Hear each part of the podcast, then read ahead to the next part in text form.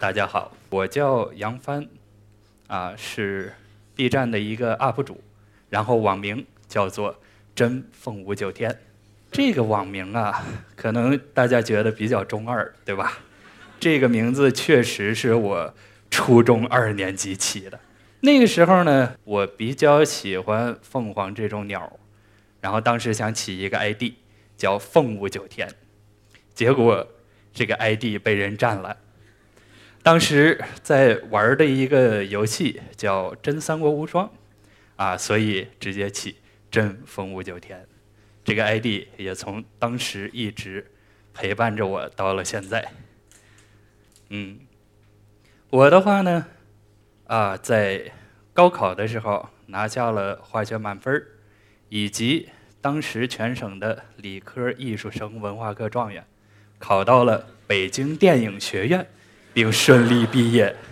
啊，所以今天在这儿，我还讲了一个关于化学的东西。这个就很神奇了，对不对？当然呢，这个故事开始于很早以前。我相信，啊，大家也一样，就是在小学或者什么时候，老师问过你，说你长大了想干什么呀？我说我要当科学家，当画家。然后当时我们学校旁边还开了一家魔术店。然后我迷上了那儿的魔术，还想当一个魔术师。后来上了初中初三，啊，开了化学课，开始发现了这一门特别有趣的学科。当时我们的一个同学，一个土豪同学，就是说我们自己在家做化学实验。但是那时候你想，一瓶过氧化氢双氧水，五百毫升的，一瓶是。十块零五毛，虽然说现在咱们说这个十块钱嘛不是事儿，是吧？但是对于一个初中的学生来说，这就是一笔巨款呐！啊，所以当时我们这个土豪同学就负责了所有的这个化学相关的东西的这些采买。我到了高中，这些事儿还没少干，我还找到了一条当时拍摄的视频。这是在我们家的楼顶上，看看这个青涩的我，啊，当时比现在瘦多了，而且头发也没这么长，去点燃一小团混合物，嘣。就是这样的一些有趣的小实验。当时在迷上了化学之后，就想去找这些趣味化学实验。但是那个时候，都别说那个时候，就是说现在的网上，啊，都有很多复制粘贴的这种的所谓的趣味化学实验，可能就是复制粘贴这些东西的人，连化学是什么都不知道。所以说，在这里面就有很大的安全隐患。当时我曾经看过一个这样的趣味化学实验，叫粉笔炸弹。啊，简单说，他把一根粉笔，你把它挖空了，然后在里面加入一些红磷与氯酸钾的混合物，混好了，啪一扔，它一个小爆炸，粉笔炸弹，听着也确实挺趣味的，对吧？但是这个问题在于哪儿呢？就是红磷和氯酸钾，它和其他的类似的这种组合不一样的一点，在于这两种物质它的微观结构恰好可以无缝对接。所以说，两种东西在混合的时候，你可能稍微给它一个压力，它就直接炸了。比如说这个实验，就是红磷与氯酸钾。扔了一块砖头，是这样一个效果。大家就可以想象一下，粉笔炸弹掏空了，把这个东西往里捅，捅的过程中，说不定你就直接交代在这儿了。然后这两种反应物的这个组合，也是现在网上或者说这个新闻里报道的出事故最高的这么一个实验。刚才我说过，我考上了北京电影学院，所以高考之后自己家里悄悄买的那些化学试剂，就需要把它处理掉。当时想的就是捐学校吧，如果直接捐了，好像有点亏呀自己。然后就想着把自己所知道的所有这些有趣的化学实验都给它做一遍，然后用摄像机拍下来。这样，我做出了我的第一部作品《疯狂化学》。那个时候，刚刚加入百度贴吧，这个片子放上去，然后不知道怎么的就火了。啊，火了之后呢，啊，很多人都在鼓励我去做第二部。当时就想，说这个电影学院啊，去了之后，我们肯定有很多不错的设备，啊，比如说高速摄像机。就想用高速摄像机来捕捉这些化学实验，看看能不能得到一些不同的效果。但是可想而知啊，你作为一个大一刚入学的新生，还不是摄影系的，学校为什么要把一个八十多万的设备借给你去拍这些东西呢？啊，所以没借到。那一年我做了。另一个视频叫《疯狂化学一点五》，是把当时网上流行的一些和化学有关的这个这幅图，啊，它相关的原理剪出来，啊，那会儿这个发型比现在还奔放，是吧？而且还很瘦，啊，然后在一年后又经历了很多之后，做出了《疯狂化学二》。这个片子上传 B 站之后，八个小时冲到了 B 站首页，全站日排名最高二十五名。究竟是什么让我能对这个疯狂化学，就是化学的这块东西一直感兴趣呢？咱们可以看几个例子。第一个实验叫做流血的心，咱们在初中的时候。一般上了化学课，第一节化学课，老师都会拿一个好玩的小实验引一下你的注意力。一般呢，肯定是两种无色液体加到一起变红，而且这个红色偏紫，啊，然后让你们看，挺好玩吧？啊，接下来开始上课，啊，但是就是这种简单的变色类的实验，也有不同的感觉。比如说这个流血的心，在一个培养皿里。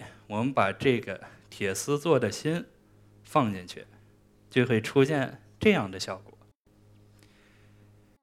铁丝这个溶液里面有盐酸，铁丝和盐酸反应会变成离子，这个时候里面的一些过氧化氢会把这个二价铁离子氧化到三价，而三价铁离子和另一种东西反应。就会出现这样的血红色，啊，所以一个很简单的变色，咱们加上一些情调之后，它立刻不简单了。这个实验我发到 B 站之后，就直接变成表白墙了。大家可以看这个满屏的弹幕，是吧？这弹幕上也有对我表白的，啊。接下来呢是另一个实验，那扔到水里。啊，接下来就是浮游溶向红，可能当时考试大家都背过。当时我们在做这个钠的实验的时候，我悄悄自己买了一罐子钠。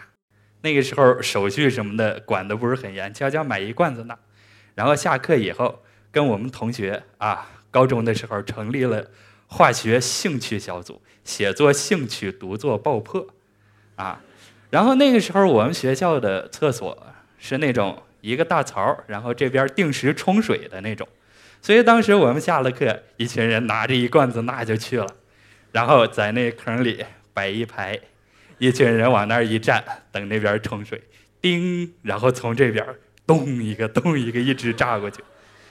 钠与水块比较大的时候就会出现这样的效果，但是如果说这个块比较小，加上我们在上面加一层。不溶于水的液体石蜡之后，会出现这样的效果：底下的水中是加了指示剂的，在碱性环境下变色。钠在接触水的时候与水反应，啊，生成碱，这个碱让指示剂产生了变色。同时，钠本身呢，它生成的氢气会把钠块带起来，带起来的这个过程，氢气再跑掉，钠块再掉回去，重复这个过程。所以这个实验，这个所谓的钠跳实验，就是把这一系列的。物理的、化学的这些因果给它组合到一起，产生的这一种特别漂亮的现象。当然啊，我们也可以看看其他的变色。这个实验叫 B.R. 震荡（括弧又名点钟反应），对吧？这个点钟反应后是网上后来叫出来的。然后 B.R. 震荡前面的 B.R. 是发现这个反应的人的人名缩写。这是一个什么样的实验呢？我们在一个烧杯里加入三种溶液，具体是什么我后面会说。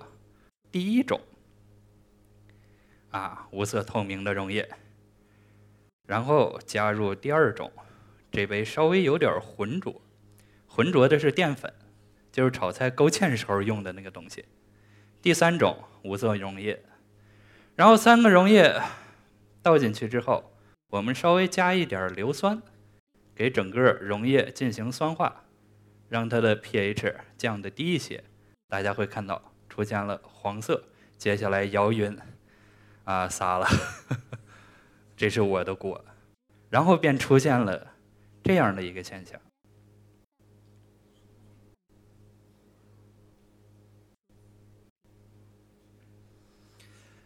这个反应的话。就是它会持续产生这种无色、黄色到蓝色的这么一个循环，然后它可以差不多反应几分钟的时间，就一直在这种变。为什么会这样？这一杯溶液里有这么六种东西，只有六种东西：淀粉和硫酸，其余几种碘酸钾就是食盐中添加的。碘加碘食盐里添加的碘，过氧化氢啊，医院洗伤口的东西。硫酸锰和丙二酸是两种化学试剂，很常规的化学试剂。它整个的过程是一个这样的过程：首先第一步，过氧化氢和碘酸钾会产生反应，在硫酸的这个酸化作用下，会同时产生这四种离子，碘的所有价态的。啊，正五价的碘酸根，正三价的亚碘酸根，正一价的次碘酸根和碘离子，产生所有的这几种价态，而其中我们要着重注意的就是正一价的那个东西，次碘酸根。这时在溶液中是以次碘酸的形式存在的，它会和二价锰离子反应，生成三价锰离子和碘单质，而三价锰离子。就是刚才那个实验中黄色的那个溶液的原因。后面大家会看到产生了碘单质。同样，碘酸钾与碘离子也会产生碘单质。这个产生的碘单质，如果说大家还记得初中的生物学的话，老师会告诉你，碘单质遇淀粉变蓝。所以无色、黄色。蓝色是这样的一个过程，那么接下去该变回去了，对吧？现在有碘单质，啊，现在溶液是蓝的，三价锰这个颜色看不到了，如何把它们两个退回去呢？需要丙二酸。丙二酸首先会和碘单质反应，把碘单质变回离子，同时它自身上面的一个氢。会变成碘。接下来右面的这个物质又会和三价锰离子反应，把三价锰离子变回二价，然后他自身就光荣牺牲了。那么现在好，这个实验中的两种主角又回来了，二价锰和碘离子。接下来又开始了新一轮的循环。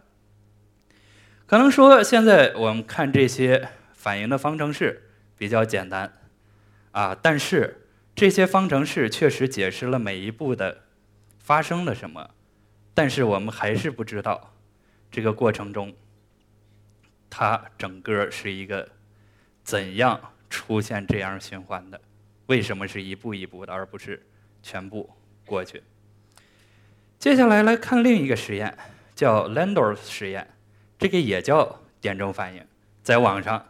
一个点钟反应对应的是两个不同的实验，然后这个实验长这样，啊，当我们把一杯溶液倒进去的时候，大家可以跟我一起倒数八秒钟，来，好，八、七、六、五、四、三、二、一，走，变蓝。这个实验。之所以叫点钟反应，这个钟指的是它精确的计时性，说几秒钟就几秒钟。接下来还有一个实验叫 BZ 震荡，这个同样是用发现者的名字命名的。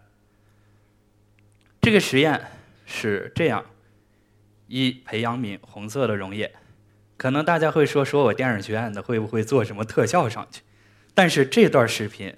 只经过一个简单的加速，啊，加到八倍速左右，然后这个实验是这样的。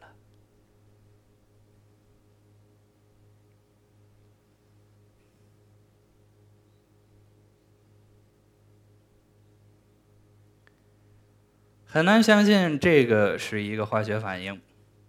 这个反应的原因，比起之前我们说的闭尔震荡。就是第一个点钟反应来说，更难懂一些。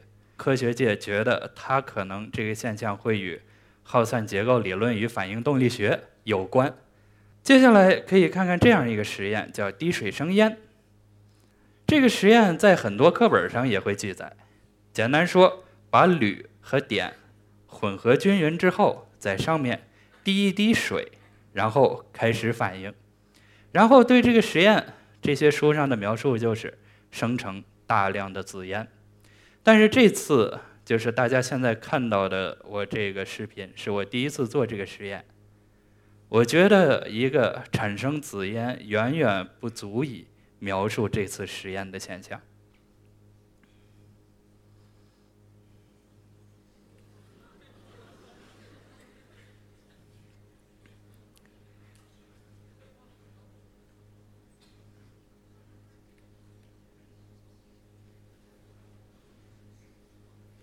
可以看到中间的白色、黄色、蓝色，以及点蒸器飘远之后它是红色的，所以整个实验离远了看就是一条完整的由烟组成的彩虹。当然，化学实验中还有很多有趣的东西，比如说在这个混合物中，我们放入一块冰块儿。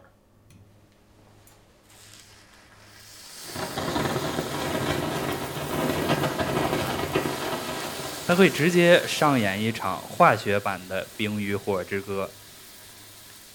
再来，可能大家如果对侦探小说比较感兴趣的话，会知道卢米诺在遇到雪的时候会产生荧光。为了做这个实验，我专门去医院找护士帮我抽了几管血，啊，但是效果我觉得还是值了。接下来。这是一杯液氮。我们知道有些东西会在高温下，你加热它，比如一个铁片一直烧，它会发光。但有些东西，比如说刚才放进去的这管东西，它会在低温下产生荧光。当然，这个荧光是需要紫外光灯进行激发的。大家可以看到，就是这个整个画画面这个色调偏紫啊，而且。温度越低，它这个荧光会越亮。最后是一个这样的实验：我们在这张滤纸上滴上一些某种物质，啊，这个物质是不能说的，有可能会被不法分子利用。为什么会被利用呢？你看，滴上去过了一会儿，它能把火引起来。啊，我觉得三天前如果在某些地方出现了这个实验的话，绝对能吓倒一群人。这么多实验，大家第一次看觉得比较有意思，但是我都做了多少年了，为什么还会一直对被这些东西所吸引呢？我来举一个简单的例子，就是在化学里面，燃烧和爆炸都是非常多的。啊，比如说现在这个就是一个燃烧（括弧爆炸）这么一个实验。啊，我们先把每条点着，让它去引燃。这个是硫与锌粉的反应。啊，当然还可以看看我们类似拍摄这种东西时候这个情况。嗯，对，就是很常规的这种爆炸实验。那种走路方式，是因为怕把脚步声收到相机里面被录下来。有一个类似的反应，也是一个这样爆炸的效果。这个是用高速摄像机记录下来的，而且很惨的一点就是焦没对住，啊，大只是大家看一下这个反应本身就可以了，啊，可能有一些不同的地方，但它本质上还是一个爆炸。这个反应。当时我在写我的第一本书的时候，也拍摄来着。拍摄完之后回去导素材，我发现了这么一张，像星云一样。我这个实验做过好多次了，这是我第一次看到它这个以这个形态出现。啊，在座的也许会有比较喜欢玩游戏的，这个像不像什么游戏里的所谓世界树一般的存在？我觉得在那一瞬间，我拍摄到了星空。对于这些实验，实际我在做疯狂化学的这几步的时候，就已经在收集这些东西了。大家可以看到，这个屏幕上远远是盛不下的啊这些实验。所以当时我就想，为什么不每一集做一个，来把它做成一系列视频呢？所以在那之后，我了解了科普中国的这个项目，就是由中国科协发起的，开始与新华网那边进行合作，创作了《实验室的魔法日常》这个系列。这个系列总共是一百二十集，对应着一百二十个以上不同的化学趣味实验。这一百二十集做完之后，我还在继续去翻文献去找。这些方面的东西，啊，希望有朝一日再有其他人能与我合作，把这些东西做出来。因为我的话，现在在我看来，我已经不能是继续完成我当年那个科学家的梦想了，而且我也十分佩服这些科学家，觉得他们穷极一生，啊，去完成一项研究，只为让人类社会。过得更好一点点。在一百二十集视频完全做完之后，我发了一个类似于花絮的东西。最后，我觉得问大家是否满意。然后这是当时的弹幕。我觉得看到这一屏弹幕，我的一切都是值得的。这就是我的疯狂化学。谢谢大家。